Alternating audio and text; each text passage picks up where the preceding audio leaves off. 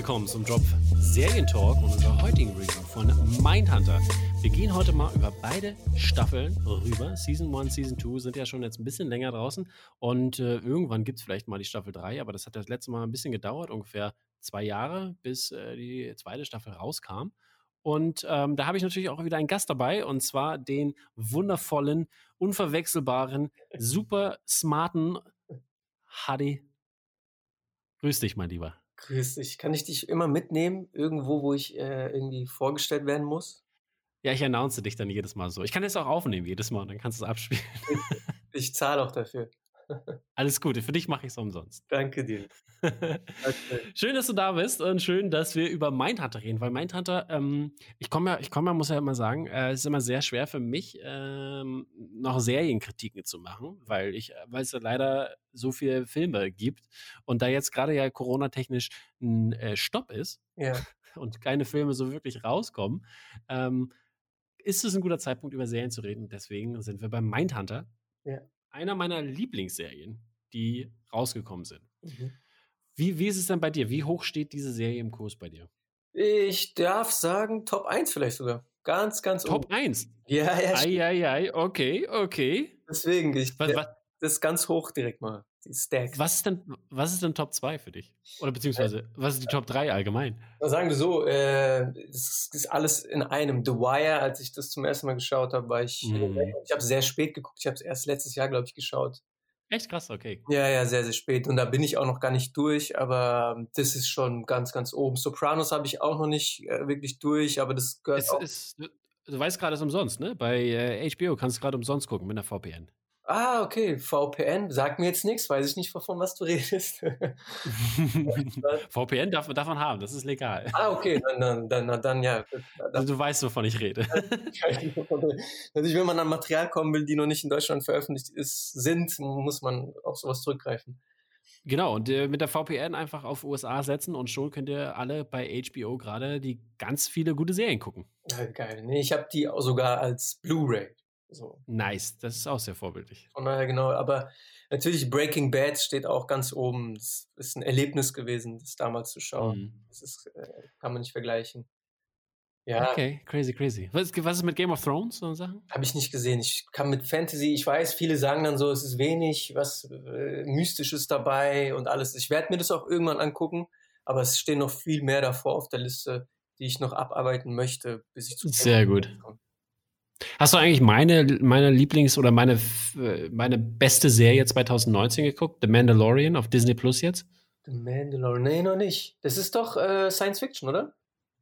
Ja, ja, Star Wars halt, ne? Star Wars, genau. Ja, das, äh, ich weiß Es gehört das auch zur Game of Thrones Kategorie, ja? Ich weiß, ja, ich traue mich das gar nicht zu sagen. Ich habe angefangen, die in der Erscheinungszeiten, ähm, also so wie sie rausgekommen sind, angefangen zu gucken. Star Wars. Das ist okay. Ja, habe auch die erste gesehen, war auch wirklich hin und weg. Aber das hat mich jetzt noch nicht weitergetrieben, weiterzuschauen. Aber ich werde es auch schauen. Ich, ja, ganz schlimm, dass ich das jetzt sage, aber es ist so. Ist okay. Äh, meine Zuhörer wissen ja, dass ich der größte Star Wars-Fan der Welt bin und jetzt sagst du sowas hier. Dann gleicht sich das ja aus. Wunderbar. Ja, aber zurück zum Mindhunter. Ja. Ich, äh, ich muss ja sagen, mir hat die erste Staffel besser gefallen als die zweite. Interessant, mir ging es andersrum. Die ging es andersrum. Okay, äh, dann fangen wir doch mal an. Warum oder was hat dir, äh, oder beziehungsweise wie, wie hat dir die erste Staffel gefallen? Was, was war besonders daran? Wie hast du die Schauspieler empfunden, die Besetzung dafür und so weiter und so fort? Ja, also ich könnte wirklich, weil ich so fanat bin nach, diesen, nach dieser Serie, könnte ich über jede einzelne Szene was sagen, ehrlich gesagt. Weil ich ähm, Film liebe an sich, klar, aber ich auch in diesem Teil, in diesem Bereich arbeite und ich dann auch nochmal anders geschaut habe. Ich habe ähm, wenige Serien oder Filme, wo ich dann nochmal zurückspule oder mir die ganze Folge nochmal anschaue. Aber mhm. es ist ein Lehrfilm für mich. Als ähm, gewünschter Filmemacher ist es die, das beste Material, um zu lernen, wie Geschichte erzählt wird, wie Figuren erzählt werden, mhm. wie mhm. Schauspiel mhm. funktionieren kann, wie man mit der Ausstattung umgeht, mit Kostüm und allem, was vom Film macht. Oh, dann, dann sage ich dir jetzt nochmal, guck The Mandalorian. Das werde ich tun, definitiv. und, ja. und ganz großer Tipp, auch gerade umsonst zu haben, auf, auch auf HBO, ja. Succession. Zwei Staffeln, ja, bestes, besser, beste TV-Serie seit, seit langem. Also ich bin auch erst später dazu gekommen. Ich habe das auch erst vor ein äh, paar Wochen geguckt, Anfang der, äh, der Corona-Zeit. Ähm, und hin und weg. Einfach mega genial Serie. Ich habe so viel Gutes gehört, jetzt habe ich endlich geschafft, die zu gucken und es lohnt sich definitiv, die Serie zu gucken. Und ich glaube, die würde dir auch sehr, sehr gut gefallen. Die habe ich, notiere ich hier nebenbei parallel. Sehr gut. Cool, dass du sagst. Die hatte ich auch auf der Liste übrigens, aber ähm, äh, schon wieder vergessen. ja, aber die, die lohnt sich definitiv. Und da ist auch Story und wie das erzählt wird, ist unglaublich. Super, cool, danke dir dafür. Ah, dafür Kein Problem. Ein, auch ganz oben, es ist eine Miniserie, aber ist The Night Off. Oh, großartig. Fand ich auch großartig. Ja. Die war lange jetzt auf Netflix, glaube ich, oder? Kann das sein? Netflix glaube ich nicht. Die Irgendwo habe ich sie gesehen, aber. Bei Sky auf jeden Fall. In Deutschland ist sie, glaube ich, auf Sky zu sehen gewesen. Hm. Fand ich auch super, die Serie, die war richtig groß. Ja, da hat zum Beispiel VPN und andere Quellen geholfen, um die überhaupt sehen zu können in Deutschland. den, und ja. Ja, John Tutoro hatte ich mal gesehen beim Interview. Äh, bei, mhm. ich glaube, der war bei Jimmy Fallon oder so. Und ja. ähm, dann haben die einen Ausschnitt gezeigt und allein dieser Look von dieser Miniserie ja. sofort angezogen. Und da würde ich dann auch wieder zurückkommen zu Mindhunter, weil mir auch Look sehr wichtig ist im Film. Also, wenn man mhm. jetzt Breaking Bad nochmal nimmt, und das jetzt nochmal schaut und vergleicht mit diesen Serien, die du auch gerade nennst, ähm, wirkt Breaking Bad fast schon wie so eine Soap, allein vom Look her, von den Farben, mhm. von, von Ausstattung, alles drum und dran. Da ist die Geschichte ja sehr packend. Ähm, das, ist, das ist richtig. Genau, und äh, deswegen ist Mindhunter für mich ganz oben, weil da alles zusammenkommt und alles auf unglaublich hohem Niveau, auf höchstem Niveau ist. In jeder mhm. Form. Wirklich. Kannst du, kannst du mal die Story äh, äh, so grob zusammenfassen für die Leute da draußen, die nicht wissen, was Mindhunter ist? Ja, das Schöne am Mindhunter ist, dass es ja ähm, eigentlich basiert auf echte Figuren. Es geht um zwei FBI-Agenten, die damals in den 70ern das Profiling äh, professionalisiert haben. So mhm. Also es basiert, genau, es basiert auf dem Buch, ich habe es gerade vor mir, Mindhunter Inside the FBI's Elite Serial Crime Unit von John E. Douglas. Und der ist auch der Typ, auf den die Haupt, der Hauptcharakter Hold hier, uh, Holden, Holden Ford aufgebaut ist. Holden Ford und dann gibt es noch die Figur von Tench, seinem Bill Tench, genau. Bill Tench, seinem, seinem Kollegen. Das ist dann auch angelegt auf den äh, zweiten Agenten, den echten Agenten Mark äh, Olshecker, glaube ich, heißt er. Und mhm. ähm, wie du sagst, dieses Buch und darauf basiert diese ganze Serie. Es sind 19 Folgen, es ist gar nicht mal so viel. Und mhm. ähm, äh, es sind äh, ja, es ist eigentlich, wenn du so willst, hat, äh, gibt dieses Buch keine richtige Geschichte vor. Es gibt keinen großen Cliffhanger in der, in der Art und es gibt keinen wie Breaking Bad oder was auch immer, wo, wo, es, wo es eigentlich um eine Sache die ganze Zeit geht und neue Figuren groß reinkommen. Es gibt mhm. keine wirkliche große Geschichte in, in dieser ich, Serie, finde ich. Und, ich, ähm, ja, ja das, das recht. Ich, ich finde halt, aber das ist, äh, es ist, ähnelt halt sehr stark, äh, weil wir schon gerade über The Wire gesprochen haben. Ich finde, es ähnelt der sehr stark The Wire der, der Season 1 davon. Ja, ja, da war das ja auch, das musste alles erstmal etabliert werden, diese, diese Unit unten im Keller. Und das ist ja quasi das gleiche Prinzip, was ähm, hier bei äh, Mindhunter passiert. Ja, ja, das ist richtig. Wobei äh, es bei The Wire natürlich die kriminelle Familie gibt, und ähm, es ja auch ein bisschen darum geht, die aufzulösen oder die zu schnappen. Mhm. Äh, und es gibt auch bei Mindhunter so einen kleinen Rahmen, ähm, den man erstmal gar nicht greifen kann. Es ist so ein, äh, die Serie fängt ja auch mit so einem Killer an. Man weiß im Nachhinein, dass es ein Serienkiller ja. sein wird. Und es ist wohl möglich, dann auch hoffentlich in den nächsten Staffeln dann immer mehr darum geht, ihn sozusagen zu schnappen, bevor er groß Leute umbringen kann. Mittlerweile weiß mhm. man, auf wem das auch in, in, in, Realität auch angelegt ist und er wird leider Leute töten. Aber durch das Profiling mhm. haben sie ihn ja damals geschnappt. Ähm, das ist so ein kleiner Rahmen, den diese Serie mit sich trägt, aber im Großen und Ganzen gibt es keine wirkliche ähm, dramaturgisch durchgehende, stringente äh, Geschichte. Und deswegen ja. gibt es in der zweiten Staffel kommt dann ein Serienkiller, den sie dann verfolgen in Atlanta. Da gibt es dann so ein bisschen Geschichte. Da geht's, da weiß man, okay, wie werden die den jetzt schnappen? Es gibt den nächsten Tod von einem kleinen Jungen. Da geht's dann los. Ähm, deswegen hat mir das ein bisschen, mhm. nochmal, äh, weil du das gesagt hast, die zweite Staffel, die sind beide grandios, aber ein bisschen mehr gepackt, weil es nochmal so mhm. bekommen hat, noch ein bisschen mehr angezogen hat.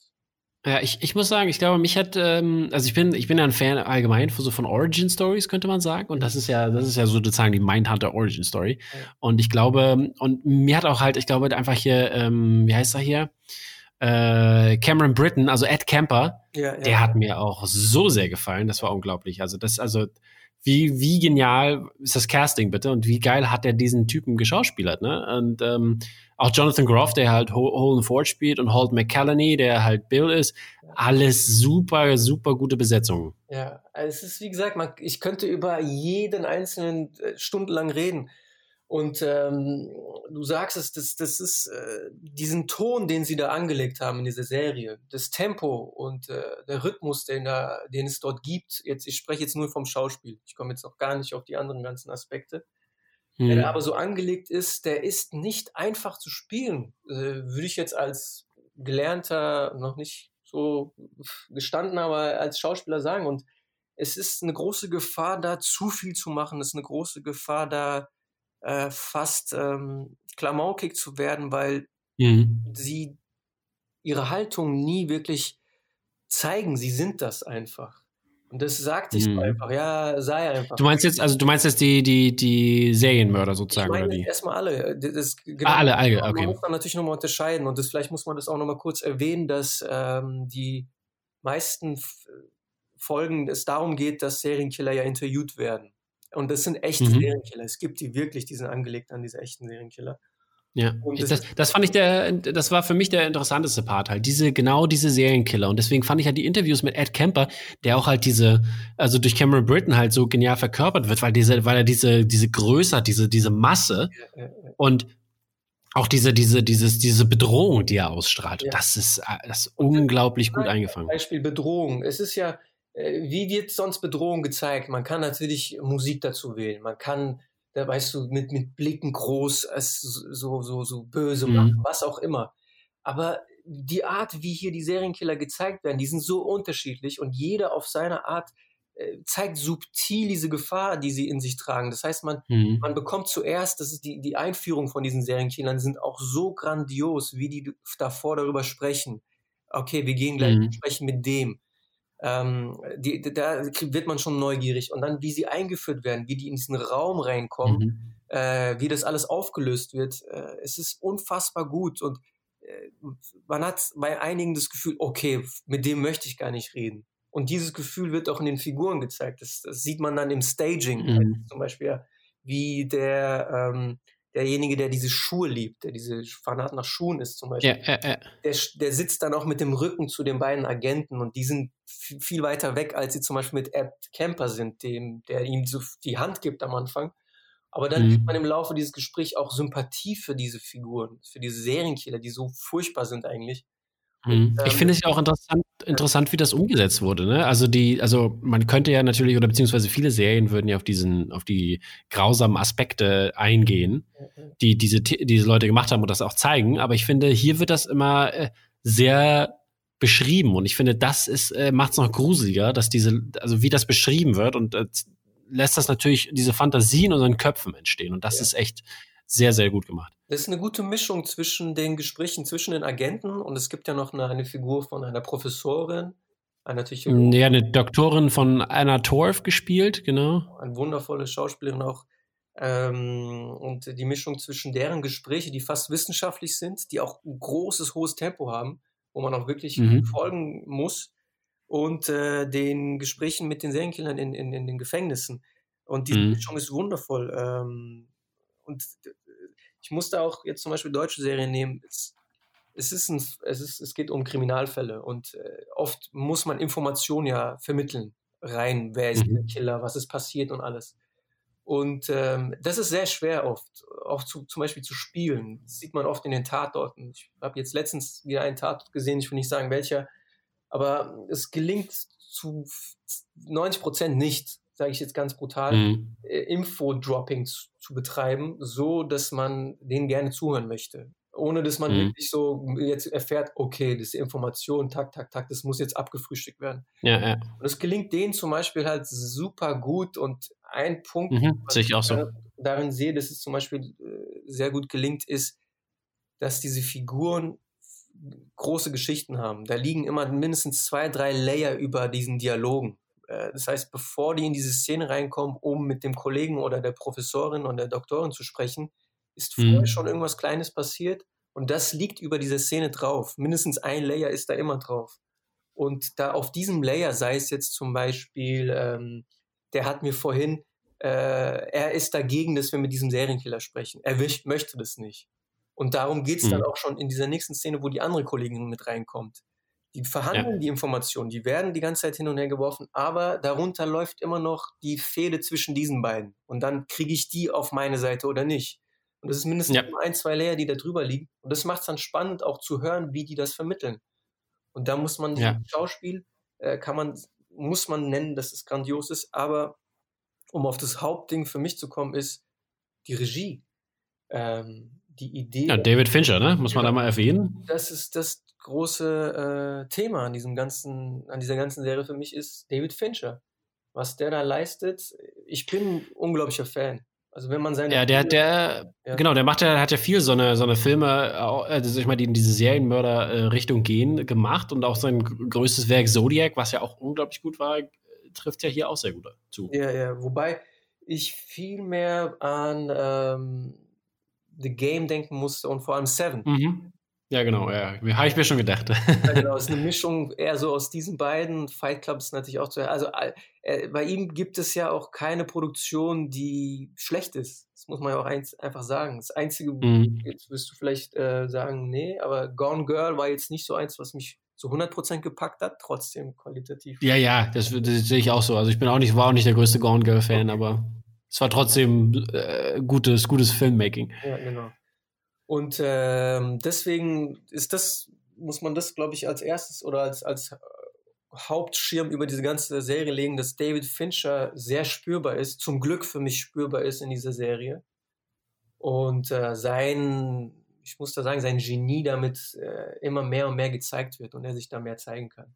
Mhm. Ähm, was, was, was für mich persönlich sehr besonders war an der Serie ist, finde ich, ähm, ich, ich würde jetzt sagen, Holden ist ja schon der Main Character und äh, um den geht es halt im Großteil der Serie. Und ich finde halt sein Charakterporträt oder beziehungsweise das allgemeine Porträt des, des Charakters ja. ist dort ähm, sehr, sehr gut gelungen. Und ich finde, das, was er wie er am Anfang ist, er ist am Anfang eher so ein, so einer, äh, so ein junger FBI-Agent, der so by the book ist und alles genau richtig machen möchte. Ja. Sehr deutsch. Mhm. Und ähm, der ist, äh, der, der äh, ähm, durchlebt eine, eine Transformation äh, durch die ganze Serie. Und auch, ich finde, die passt auch sehr gut zu den Leuten, die er interviewt, beziehungsweise mit denen er interagiert. Ähm, er, er wird halt gefangen, er sieht sich denen überlegen und entwickelt einen gewissen äh, Hubris, der, äh, der ihm dann, äh, sag ich mal, zu, zum Fall wird am Ende der Staffel. Ja, ja. Und das finde ich, halt sehr schön dargestellt. Und vor allen Dingen halt, ich finde aber auch großartig, wie das dann mit Ed Kemper auf, äh, aufgelöst wird, ja. dass er natürlich die ganze Zeit, äh, also er sich sozusagen Holden als Trophäe erhält und als äh, als also quasi ihn wie eine Marionette spielt und das dann auch äh, ihn wissen lässt und dann bricht natürlich für Holden die ganze Welt zusammen und das das war wirklich sehr sehr schön zu sehen über die ganze Serie hinweg. Ja, zum Beispiel, das ist so eine kleine Geschichte, wie du sagst, die, die, die, äh, ähm, deren Verbindung, die ja dann in, der zweiten Staffel wieder auch aufgeschnappt wird. Hm, leider meiner Meinung nach zu wenig. Ja, noch. Ich bin mir sicher, dass der nochmal auftreten auf, äh, wird. Äh, aber das sind so diese Dinge, dass man so einen Strang noch nebenbei hat. Da, da liegt ja viel mit drin. Und die geben mhm. ihm Raum. Und das ist wundervoll, dass sie, diesem, dass sie das dem Raum geben. Und wie du sagst, ja. man, man ist mit diesem Holden und dieser Figur wird man ja auch in diese Serie reingezogen. Es ist so, dass diese Figur sehr klein, sehr, sehr vorsichtig ist. Äh, erstmal in, in, seiner, in, seiner, äh, in seinem Auftreten. Und so werden auch, so ging es mir, meine Sinne geschärft. Ich bin mit ihm sehr genau, ich gucke sehr genau auf alles, was da passiert, auf jede kleine Geste, auf jede kleine Tonalität, die sich verändert bei den Figuren. Und das ist halt sehr klug dann gemacht, dass man mit dieser Figur diese Serie betrachtet. So ging es mir. Und mhm. äh, das braucht dieses, das braucht man, dieses, äh, diese, diesen, diesen Blick. Weil mhm. sonst wird ihm, wird einem die Serie auch, glaube ich, nicht gefallen. Aber ich bin davon überzeugt, dass wenn man sich darauf einlässt, dass man diese ähm, die Sinne auch geschärft werden, dass, dass das ein, ein, Ja. einzieht, definitiv. Also dass man ähm, diesem Ton und dieser, dieser kleinen, diesen, diesen feinen Sachen auch wirklich ähm, folgen kann und wird und möchte auch. Also ich war dann Mhm. süchtig danach zu sehen, wie klein zeigen die das, Ja. wie kleiner kann das denn noch werden? Ja, das war, das hat mich auch, also auch, ich fand auch äh, so ein, die- dieses Detail halt nochmal, um auf Camper nochmal zurückzukommen, der hat ja, ähm, der hat ja, wie gesagt, am Ende der Staffel, deswegen Spoiler Alert, ähm, da wo er, da wo er quasi Hold in diesen, in diesen, in diese, diese Umarmung gibt da und die Ja, so ja, richtig festhält. Und äh, äh, da zeigt halt, ne, wie, wie bedrohlich er eigentlich ist und wie, äh, wie schnell die Situation kippen kann. Ja, ja, genau. Und das, das war wirklich genial gemacht. Also, was, was sie da gemacht haben, das war, ah, das war so eine, so eine krasse Szene. Da, da saß ich aufrecht auf der Couch. Das, das deutet sich ja schon in, dem, in der ersten Begegnung von den beiden an. Es deutet sich da an, wo er reinkommt, Ed Kemper, und er ihm die Mhm. Hand ausstreckt und er gibt ihm die Hand. Ja. Und man, die schütteln sich und dann legt der Ed Kemper seine zweite Hand drüber. Und das ist Ja. das Geile noch an der Serie, dass es Humor hat. Und da geht der Mhm. Dann auf die Reaktion von Holden. Ist ganz klein gespielt, so ein kurzes Zurückzucken und Schlucken. Mhm. Okay, fuck, der hat Mhm. jetzt, diese großen zwei Pranken liegen jetzt auf meinen Händen. Und da wird Ja. schon so eingeführt, was du sagst, dieses, dieses feine Erzählen, diese, diese großen Gefahren, die in diesen kleinen Gesten stecken. Und das zu inszenieren, ist höchste Kunst. Ja, und die Erzählung halt, ne? Never, never get too close halt. Das ist ja das, ne? Das können nicht viele und da ist David Fincher ein Großmeister drin. Einer dieser Großmeister. Und das sind so magische Momente für mich als Filmeliebhaber, wenn ich das gucke. Es gibt Mhm. immer wieder in Filmen und in Serien so magische Momente und diese Serie hat so viele magische Momente. Ich muss jetzt zum Beispiel an ähm, Call Me By Your Name denken. Hast du den Film gesehen? Mhm. Ja, natürlich. Große, lange Plansequenz äh, an dem Brunnen, wo Mhm. die Figur, wo die beiden, die sich ja eigentlich äh, sich angezogen fühlen, dann auch fast offen ausgesprochen wird. Und diese Szene ist sehr, sehr lang. Die geht dann über den Brunnen. Der eine ältere Darsteller geht dann, holt sich Zigaretten, kommt dann zurück und die verhandeln eigentlich in diesen Gängen und in ihren Mhm. Körperlichkeiten deren Anziehung. Und das ist einer der großen magischen Momente im Film gewesen. Und dann folgt man diesem Film dann auch anders. Und mir ging es Mhm. bei Mindhunter genauso, dass ich sofort mit der mit dem ersten Szene, den ersten Dialogen schon so diese, diese magischen Gefühle hatte und reingezogen wurde und als Zuschauer so gut behandelt wurde. Das muss ich auch sagen.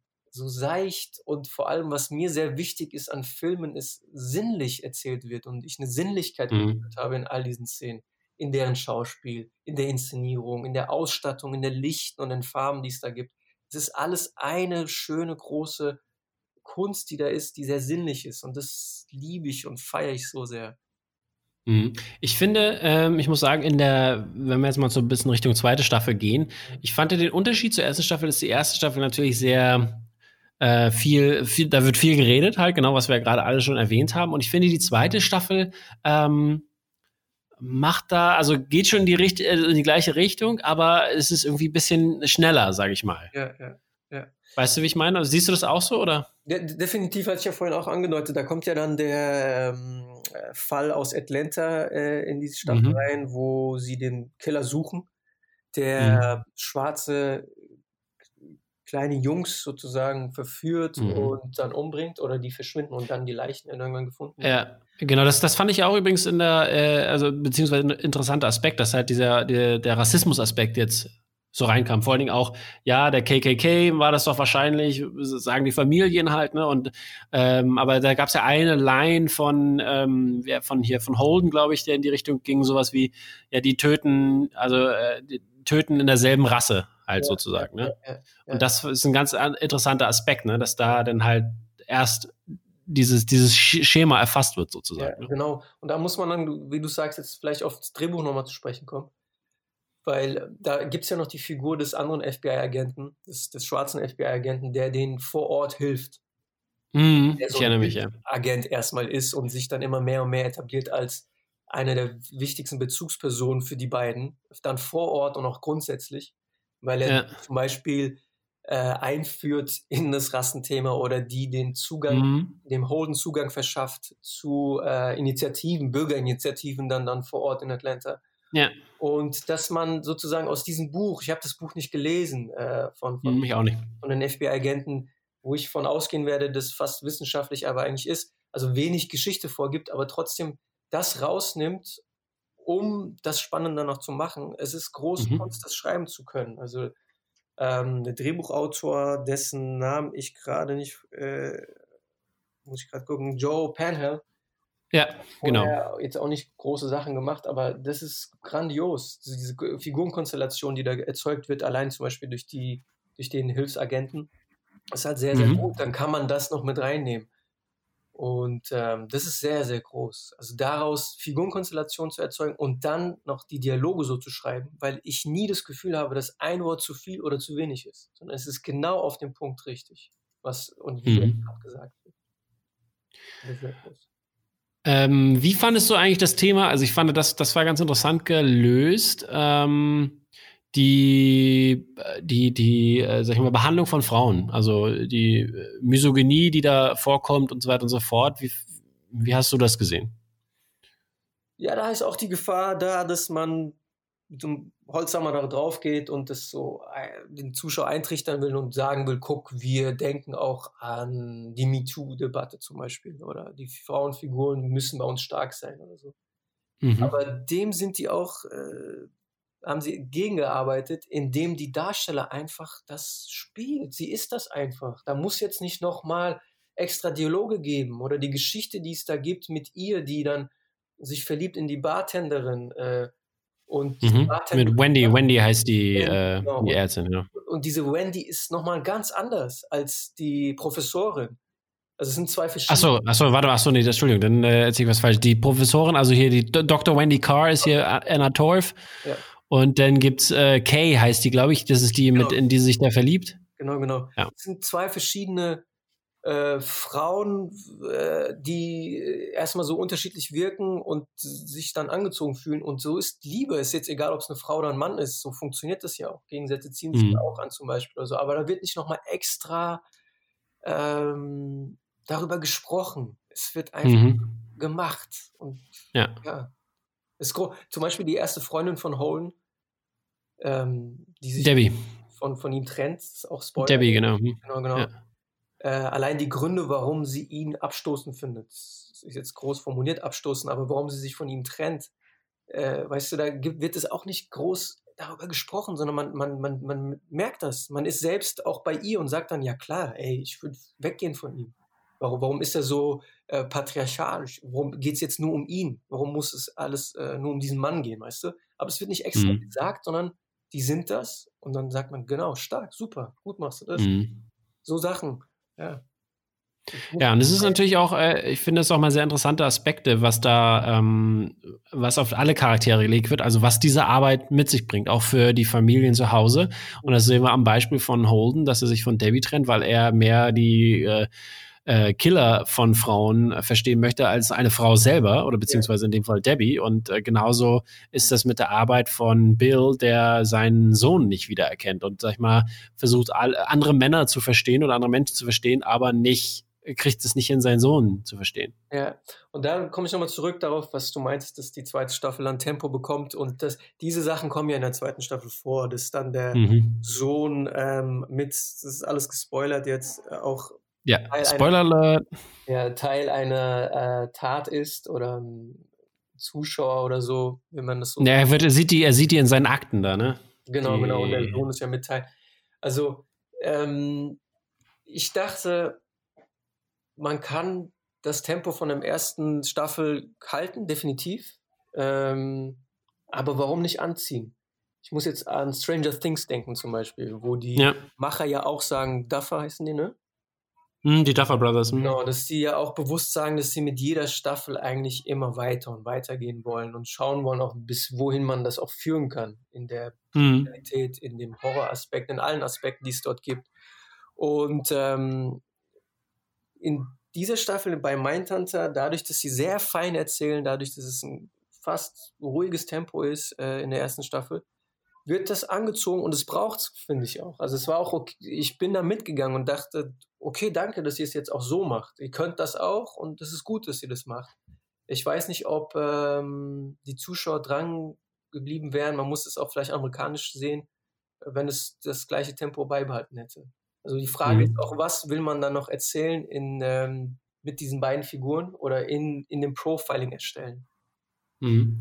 Wie, ja. wie findest du denn den Einsatz von, äh, also dass sie jetzt BTK da öfter eingesetzt haben? Ähm, Fandest du das gelungen, dass das so mit eingebaut wurde? Ja, äh, es gibt nichts, was ich sage, jetzt negativ zu dieser Serie sagen kann, ehrlich gesagt. Von okay. Daher, ähm, würde ich auch sagen, dass der, der Killer, es wäre schade, wenn die den auch nicht gezeigt hätten. Also von daher. Ja, der könnte, hätte ja auch theoretisch eine eigene Staffel bekommen können. Ja, ja, genau. Äh, ich vermute ja, dass das ja kommt. Also es wird ja kommen. Äh, davon kann man ja ausgehen, dass, dass BTK-Killer, der, dass das noch größer wird und alles. Aber ähm, das, das, der das ist ja der Rahmen, das kann man ja sagen. Der BTK-Killer. Ja, theoretisch, ja, hast recht. Ja, hm. genau, genau. Und der wird ja immer wieder aufge, aufgeschnappt. Ja, ähm, ich fand diese Szenen von ihm, die immer ihn so zeigen, sehr künstlerisch. Das muss ich schon mal sagen. Mhm. Passt, äh, gar nicht passend zu den anderen Szenen, passend zu den anderen äh, ähm, Formen auch, Farben und Kamera und alles, mhm. was angeht. Äh, aber so wie bei Breaking Bad ja auch es immer so Szenen gab, wo dann man erst später in der Folge oder in den nächsten Folgen verstanden hat, worum es geht, äh, ist es wie so ein Cliffhanger gewesen. Mhm. Fein erzählt, finde ich trotzdem. Und ähm, ich war dann gespannt auch zu sehen, was wird noch über ihn gezeigt. Okay, mhm. Maske, ah, okay.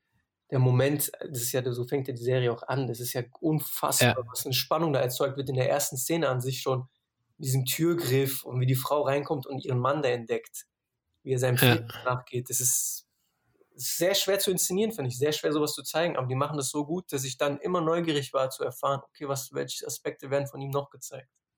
Hm. Ähm, jetzt reden wir mal von einem anderen Killer, der wirklich sehr berühmt ist und äh, hier von dem gleichen Schauspieler gespielt wird, und zwar von Damon Harriman, der auch in Once Upon a Time in Hollywood die gleiche Rolle gespielt hat. Wie, wie fandest du den Einsatz? Ja, äh, ich weiß, die, die Szene habe ich zum Beispiel zwei oder dreimal sogar geguckt. Oder sogar, ja, mhm. viermal, muss ich sagen.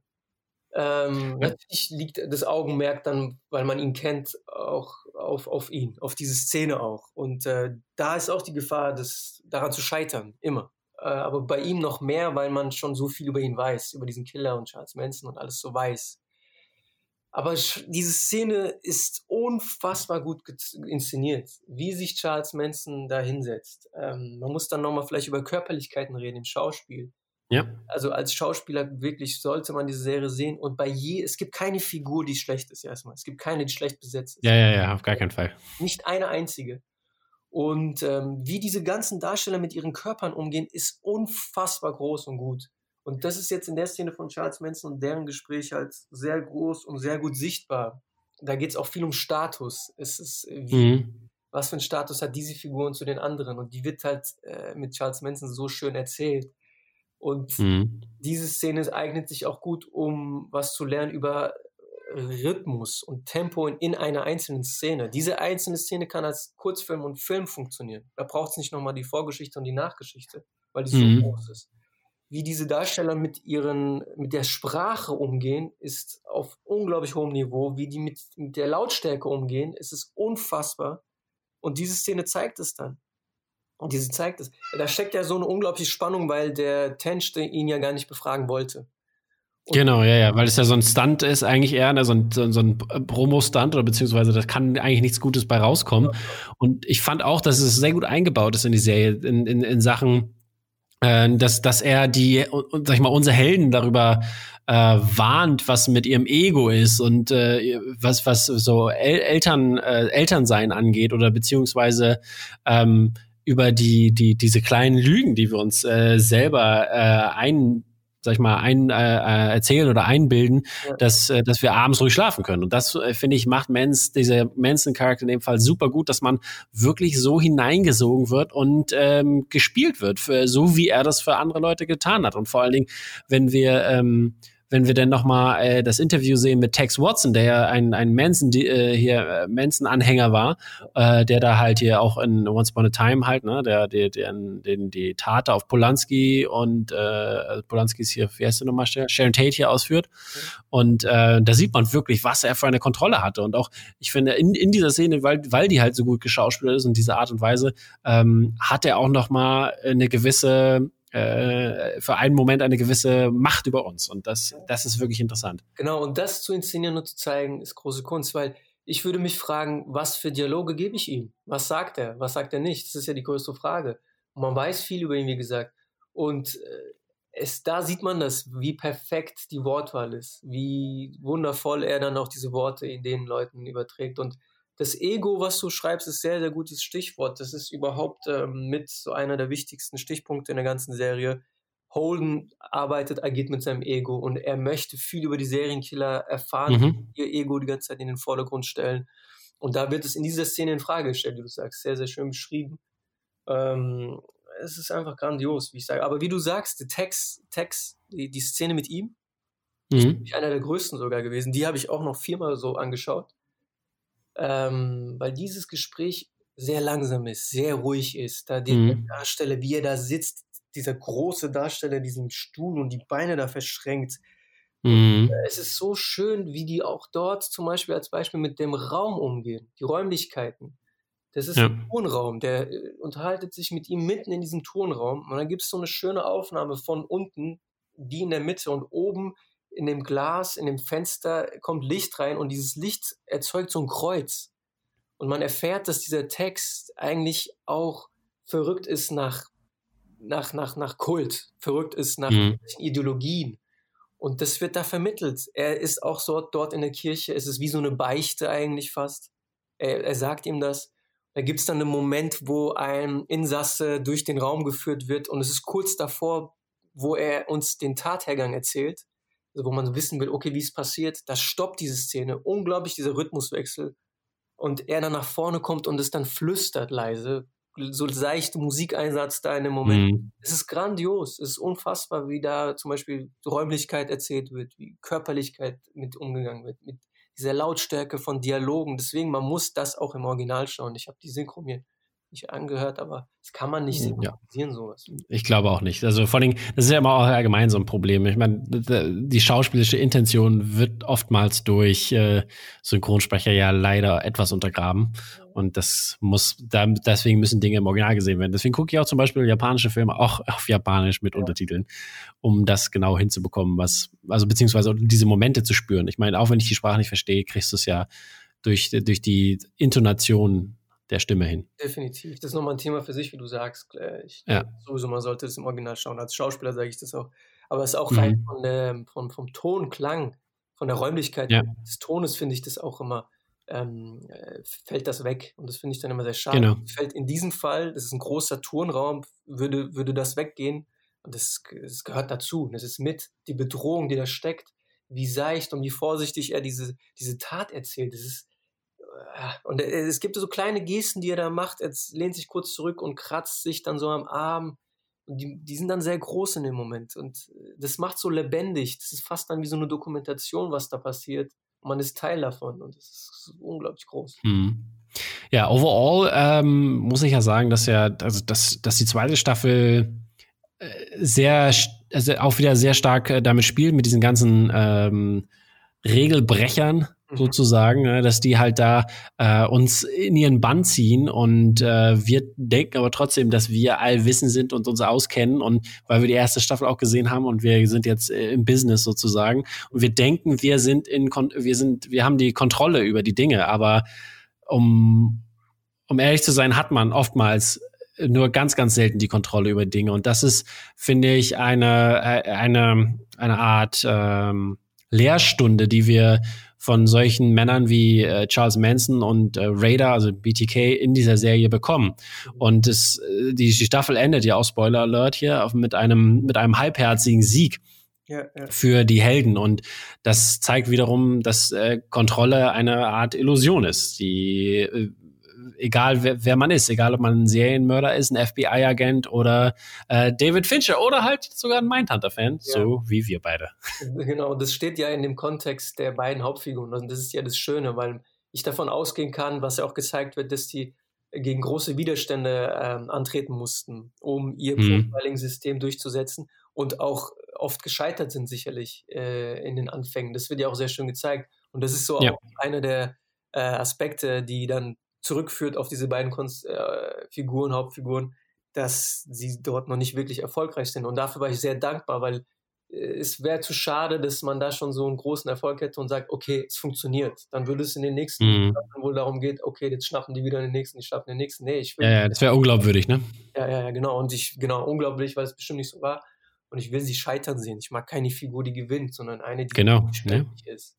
Man muss ja den Quest haben, ne? um die Hero Journey genau. über sich ergehen zu lassen. Ja, ja.